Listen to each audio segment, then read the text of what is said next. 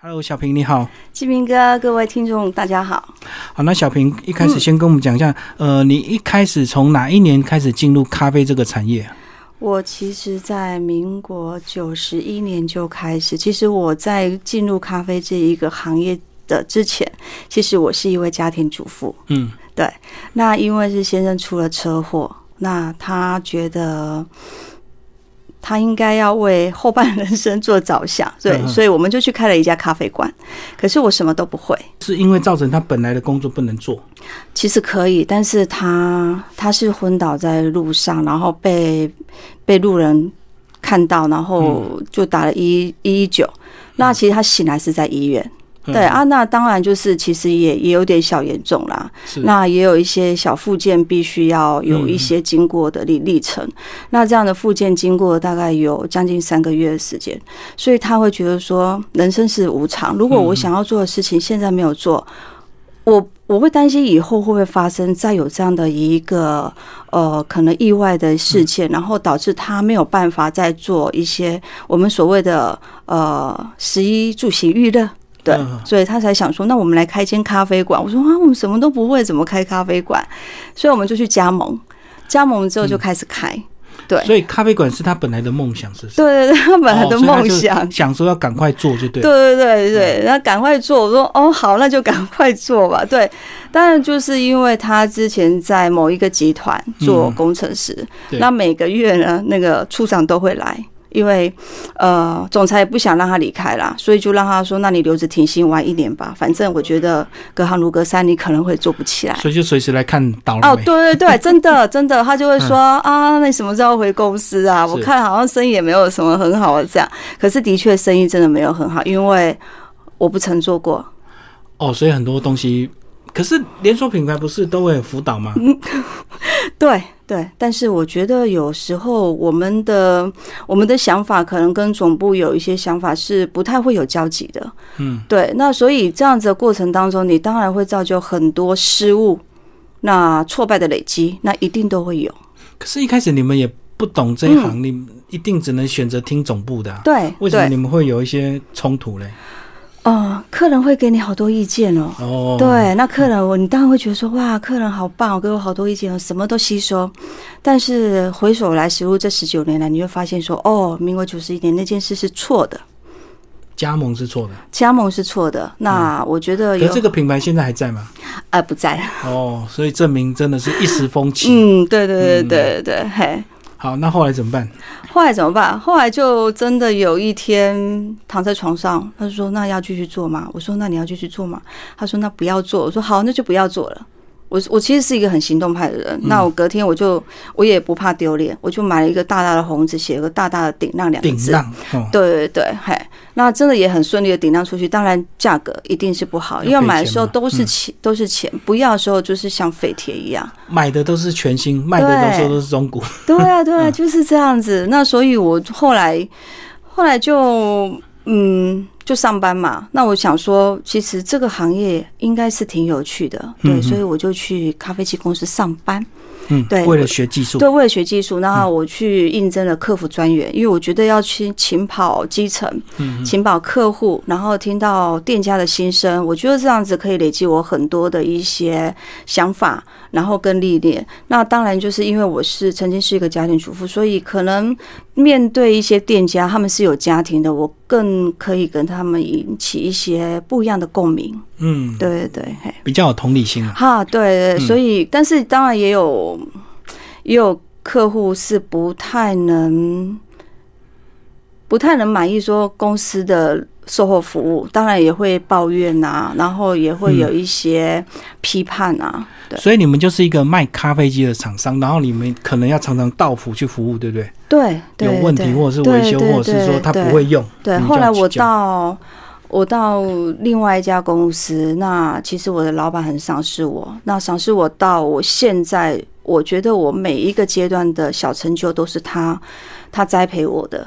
那他就说你要不要来公司当业务啊？我说我又不会当业务，他说我可以教你。所以你又到了第二家卖咖啡机。对对对对，那是第一家有什么问题吗？第一家，低价其实也没有什么问题，只是说它的产品线来讲，对我来讲没有这么大的一个学习的成长空间。嗯，对，那当然就是第二家这老板他给我的权限很大，然后也也很也很能聆听我所遇到的困难。那我们再去做指导，然后再去推广业务。其实我觉得那是一个非常非常好的栽培。就老板跟员工同心啊，而不是对一昧的只是要你业绩，对不对？很多老板只会逼业绩而已，他不听你的需求跟，困难。但是他觉得说你就是要有累积你自己的一些经验跟你的专业领域，你在销售上来讲才会有更快速的方式。你觉得男业务跟女业务有差别吗？哎有，女生比较其实吃香啊，嗯，对，但是女生吃香，我我曾经也被批判说我是花瓶，但是我老板真的好可，他就说他真的不是花瓶。那以前早期来讲，十五年前其实女业务不多，那女业务不多来讲的话，嗯，你要学的东西也真的很多，所以意大利的工厂他很佩服说一个女业务她愿意学习这么多的一些零件，那机器的构造原理，然后冲泡方式。那所以老板也会替我发声说：“哦，你错了，他真的不是花瓶，他是我们公司最棒、最厉害的业务。所以本来学里面的一些构造，应该男生比较吃香，对不对？因为他有点工程嘛。”嗯，对对对对。可是我也很爱问，哦，对对对，为什么咖啡机不出水？那咖啡机为什么不加热？对，所以你推广业务推广到你会修咖啡机吗？我知道问题在哪，但是我不太会修，哦，对，因为我很怕电到。嗯嗯 对，我会告诉客人说应该是什么东西坏了，那这个东西坏了，现在可以继续做咖啡吗？还是说你必须要关机？对我会先帮他做第一步的研判，这样子。可是你除了要修咖啡机，有时候连客人呃这个店生意不好，他们也会问你，对不对？他也会问你。你提供意见，说对。为什么你店生意不好？对对。啊，因为我我开店失败，所以我会其实很很告诉他说，哦，我开店失败，说我真的没有办法提供一些好的建议，对经验，对，那就因为是这样子，所以造就了说我再继续开第二家店。那我第二家店的成员就是我的爸妈，所以你爸爸妈妈。要嗯，先累积经验，才能够告诉他对。开店成功是什么。对对对对，哦所以我妈妈跟我爸爸经营的店到今年来讲也是十六个年头了。我就表示你第二家是成功的。嗯，对啊，对啊可。是找自己家人做会不会有什么缺点吗？哦，有，因为你很希望有一些新的饮品，然后或者是新的商品，然后上架，他就会说这个好贵，这应该没有人买。爸妈会倚老卖老。对，这是最大的问题对，真的是很辛苦，很辛苦。嗯对，嗯嗯，对，那我就想说，好，没关系，那我要再去开第二家。嗯，对，然后就跟我的我的我的孩子的家教老师，我们就开了第二家。所以你第一个店给爸妈经营，你又开了第二间跟嗯家教老师，对，跟家教老师，对对对。那一样是，反正你把它经营起来之后，就交给家教老师去经营，就对。嗯，一开始就家教老师的妹妹开始经营，那我们就是他刚开始有什么问题，我们就开始帮辅助他说，哦，你可能问到遇到问题是什么，那我们要用什么方式解决是最快速，而且是最好的。嗯，所以我这家店呢也经营了十年了。到现在，嗯，对所以很顺利。对，那年轻人比较好沟通是吧？嗯嗯，应该是说邻居真的比较好沟通。哦，，对对对，所以有些什么应变能力会比较快一点。对对对而且配合度也比较高。可是你本业还是咖啡机对，我还是在咖啡机。对，所以，嗯，我到现在为止已经开了四家店，所以有很多人会问说，你为什么这么爱开开店？其实我不是为了爱开店，因为是有一次有一个装潢世界的杂志，嗯好的业务，他说你要不要在在那个书书本上啊刊登你的那个对你的咖啡机，好，因为我们是代理意大利咖啡机，介绍你的咖啡机这样。那我就问他说，那这个费用怎么算？他说一年呢就是出十二本，那十二本有分哦，内页跟背面跟第二页的价钱价钱不一样。那内页打开的左手边那一面呢，一年要五十万。嗯，嗯。我说啊，五十万，那一年我只十二本，那装潢世界有可能需求的人他才会去买那本书吧，一般的人不会，阿公阿妈应该也不会去买。嗯对，其实因为是这样子，然后让我起心动念，就想说，好，那我觉得如果值得我栽培的员工，那或是学生，好，嗯那他资金有困难。那我就跟他合伙开了一家店。那开了这家店之后呢，我可以广告我的设备，那每一天经过的人就可以看到我的设备。哦，你就从这个机会对想说，那五十万不如来开店，对，然后再透过那个店来销售我的咖啡机。是啊是啊，对对对。哦所以你后来没有给他下广告，没有没有跟下广告，我就直接去开店。idea 就对。对对对，然后所以有些客户就是因为在我的店说，哎，你小姐，你那咖啡机跟谁买的？我懂。对，哎，对，用这样的方式，那我我觉得只要这个店有存活五年以上，我其实都是回本的，因为我曝光度就大概有好几千个日子这样子。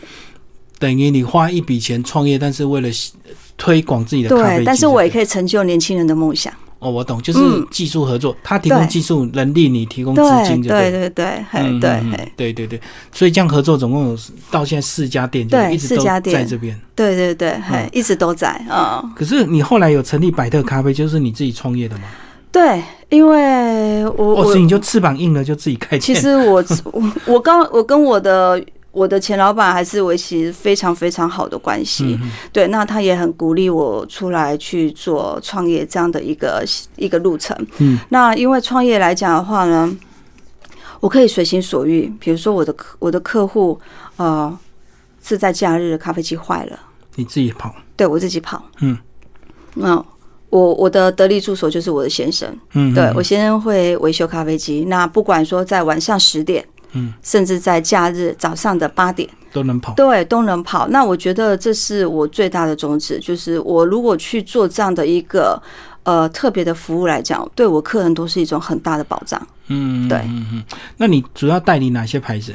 哦，我现在代理意大利咖啡机马吉斯特。然后还有我在呃台湾有找到一个非常厉害的一个咖啡机的制造公司，嗯，对，嘿，那请他贴我的公司的牌子的台湾做的咖啡机。哦，所以你可以买意大利，也可以买你自己台湾的牌子。对对对对，嘿，嗯，对。所以台湾也做得出咖啡机啊？对，而且做的非常的好。嗯，所以你的牌子叫百特？对，就叫百特。对，就贝斯塔这样。那这样价钱有没有比意大利便宜？其实也比较没有哎、欸，因为我百分之六十的零件都是意大利的零件。哦，嗯，对对，嗯，那这样子大家会不会比较迷信意大利品牌？还是会，还是会，但是有预算上的考量来讲，他就会转战就买台湾做的咖啡机。但是他只要买到台湾做的咖啡机，他要再开第二家店，他依然会选择台湾做的咖啡机，因为他觉得稳定。嗯，对对对。所以说。什么情况会不稳定？是容易坏还是怎么样？其实有时候会关于我们现场的环境关系啊，比如说有养了 Mickey 啦，嗯，对啊，养了小强啊，晚上都对，或者是说他在施工的之前，呃，水电师傅没有把他的水啊跟电啊的牵制配置的到我们所要求的很完善，呃，比如说水水管的管径啊，嗯嗯、那或者说电线啊，它的瓦特数的大小及安培啊，对，那如果说它是在我们所规范的一个好的好的。电流来讲的话，其实咖啡机它是非常稳定的。那再固定要换滤芯，嗯，对，这是非常重要的。对，所以我们有客人曾经是一年之内都完全没有换滤芯。那没有换滤芯什么结果？就咖啡水出不来，然后一直有异音，哦、对，就堵住，因为里面有很多矿物质、脏东西。对对对，那味道也会变吧？因为水出不来啊。对，那味道也会变，那会也间接会影响到它的，比如说棒浦啦、马达这些寿命，它都会有影响的。哦，所以就是简单就是要定期保养。对对对，该保养就要保养。是啊，对。嗯，那你除了提供咖啡机，是不是有卖一些周边啊？咖啡豆什么？你什么都比较少。我其实会比较专注在咖啡机跟呃生豆上，就是咖啡豆的一个，因为我们有做咖啡机的主人，所以咖啡豆我们也会提供。嗯、对，所以我们其实着重在这两个部分，就是它是环环相扣的。生豆跟熟豆差别在哪里？生豆跟熟豆，生豆当然就是它的保存期限会比较长。那熟豆你当然炒完之后，你当然最好就是一个月至三个月内把它饮用完毕、冲泡完毕这样子。哦，所以你的生豆是在交给所谓的咖啡商就对，让他去炒。嗯，对，其实一般店没办法炒嘛。对，但是现在有很多自家烘焙，包括我们自己自己经营的店，我们也就尽量都有自己做烘焙的这样的一个动作。那就要有机器啊，嗯，对啊，烘咖啡机啊，对对对对对对。哇，可是，一般咖啡馆应该不会用自家烘焙嘛？这种比较花时间吧。其实我觉得每一个人对他开店的定位诉求都不太一样。那当然就是说，呃，现点现烘，那当然是很新鲜的啦。特色，嗯，对对对，嗯。所以总结这么多年开咖啡馆那个成功的秘密到底是什么？成功的秘密啊，成功的秘密，其实我常有时候会跟我的客户讲，即使你在夜总会旁边开，好，那你的定位、你的产品线都非常的清楚，那你也都是很亲力亲为，对，所以这些元素都具备的话，那一定都是会有成功的，一定会是永续经营的。但是就要熬到那一天，对不对？很多人就是熬不久。对，因为其实客人去需要培养，然后需要解说，需要时间的发酵。对它一定都要，可是还是要时间。对对对对，所以我常会跟告诉他们说，其实周转金啊，那些预备金，你其实都要有抓到一个的数量。那当然就是我们在做广告，然后在做宣传。那最好的宣传方式的对象，当然就是你的客人。去帮你做宣传，其实它是它是最有利的。而且现在网络时代，有时候这个好的咖啡，有时候网络一渲染，这个发酵速度对，真的真的不像以前口耳相传。是对，以前我们很辛苦，半年一年以上才有被被听到，对不对？没错，对啊，对啊，对。所以网络失败也是很快，对不对？嗯，对，有时候就是负面消息嘛，哎，对，评论什么的，对。但是其实我常会跟客户或是我们的亲朋好友讲，其实有时候网络的评论。不一定是真的，搞不好自己写的。对，真的，所以你一定要你一定要亲自去体验，然后亲自的去品尝他们的商品。我觉得商品是会说话的。嗯嗯嗯。那周边呢？除了咖啡好喝，一些甜点那个也是要，应该也是成功的要素。哦，对对对，有时候你在搭配来讲的话，像我的虎尾店，我们的手做甜点都是我们自己的美丽的职员做的。嗯，对对对，那当然就是说，在做的过程当中，它一定会有它的独特性，对，所以有一些定位来讲，我们的独特性一定要有一些小元素在，嗯，对，就是个人特色一定要，嗯，对对对，哎，那有的人他的个人特色感觉好像没有，没有，但是。他就是有一些特色，是可以吸引到呃阿公阿妈那样的族群。嗯，对，嗯，所以一般如果年轻人要创业，要要这个开咖啡馆，一开始是不是先从比较小的店面外带式来经营，是不是比较容易入门？不要一开始就贪图那种大店面。我觉得是这样子，因为外带来讲的话，它必须要快速。对，那在快速的过程当中，它可以训练到你的制作的时间的缩短。对你的技术会更熟练，因为你要快。对，那当然就是这样有一个好处是，可能客人赶着要领拿呃点了一杯咖啡或点了一杯茶饮，那他没有这么多的时间跟你在寒暄，那我觉得那是很棒的事情，因为有时候寒暄嗯过头了，反而是失焦到你的商品，所以外带吧其实是蛮棒的一个一个起步跟一个训练。所以你这样讲，就是说你呃咖啡老板跟客人有的互动，有时候那个分寸要拿捏，对，你不能聊聊太熟了，对，聊个没完这样子，嗯，对，因为客人真的可能没什么事干，可是你不行啊，也许因为你可能一天又有很多工店里的事情要做嘛，对对，包括很多看不到的地方，那种清洁很多流程、很多细节，对对，都是要要要做调整的。嗯，对，所以那个分寸拿捏真的很重要。是啊，嗯嗯，所以你这么多年这样经营咖啡，真的，你你觉得咖啡真的带给我们人的一些什么心情的愉悦跟享受吗？嗯，我经营到这么多年，那我也到其他的比较特别的场所去授课。嗯嗯，那我发现，不管是什么样子的人群来讲的话，其实咖啡它就是一个媒介。嗯，它是跟它是人跟与人之间的一个媒介。我们怎么样打开跟人的良善的开启？我觉得从咖啡来讲的话，它真的是一个很好的一个商品。嗯，对。最后讲一下你的粉砖，你的粉砖就是百特咖啡吗？哎，没有，我的粉砖就是我自己。啊，你们没有另外做？我有有，我没有粉砖，但是我们粉砖真的是好商业，所以其实我好多学生，甚至说我的客户都会。都会其实都会私讯告诉我说，他其实很看很爱看我我在 FB 的 PO 的文，有时候他心情不好，他就会去看看我的文章。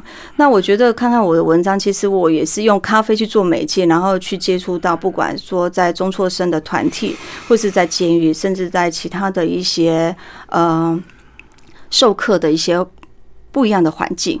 对你，你还有另外一个这个头衔，就是到这个矫正所里面去做对咖啡对今年第十四年了，对。就是鼓励他们这个学这个咖啡技能，以后出去可以创业嘛。对，像我第一年第一个班的学艺股长，那他他出所的时候，其实他已经五十岁了，所以其实我一直鼓励他说，不要老死最后在监狱，因为嗯他已经二进二出了。那后来他。也真的，我也真的很欣慰，他真的有听了我的话，那到更生保护协会去做辅导员的受训，是那现在他在彰化的城阳学院去做辅导员，然后辅导中介生。中介生就是在国中来讲的话，可能学校已经没有办法让他在正常的学习下，让他有一些不一样的知识的追求。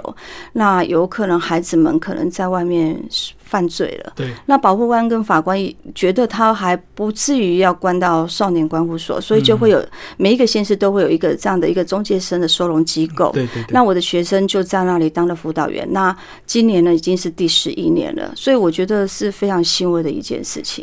就有点像那个矫正学校，就对了对嗯对介于这个呃正常跟这个监狱之间的一个对对，所所以我现在教的学生最小的就是国中生，对，嗯那也因为他他的力腰，所以所以我去年开始也跟着他一起辅导中介生的学生们做饮料的调制。嗯嗯，可一开始接触他们，你不会害怕吗？哦，好害怕哦，大家对对这些中介生都怕他突然抓狂，对，他会抓，狂，因为国中的孩子有时候就是情绪障碍。对他真的会有情绪障碍，然后三字经满口什么的，对。但是我觉得，你用爱的关怀的角度看，其实他们是会能感受得到的。所以他在上我的课是非常的，呃，应该讲心情是非常安定的，而且是愉悦的。嗯，对他也可以感受到讲师这个例行公司还是真的想要去爱护他们的。对，就是我刚开始去的时候，我觉得好远啊，因为我一整天就是一大早要下彰化，然后晚上要从彰化回来。哦，有时候对，有时嗯候我就会想跟主任请一天的一次的假或者什么，但是你每次要结束的时候，孩子们会用小小的手跟你挥挥手说：“老师，你下礼拜还要再来哦。”嗯，其实你会舍不得啊，你就是这样子继续下去，然后就这样子，我也支撑了一年。对，我懂懂，你嗯你会感受他们的期待啊。对对对，舍不得只有一次如果请了假，他他们会失望，他会失望，真的，他就一直叮咛你下次不能请假。因为你是他的唯一。我希望，我希望，嗯，对，因为，在那个环境下，他们可能就每天都在期待他这个这个即兴课程这样。是是是对，好，今天非常谢谢百特咖啡谢谢谢谢金的蔡小兵哦，明哥，谢为大家介绍，谢谢谢。谢谢。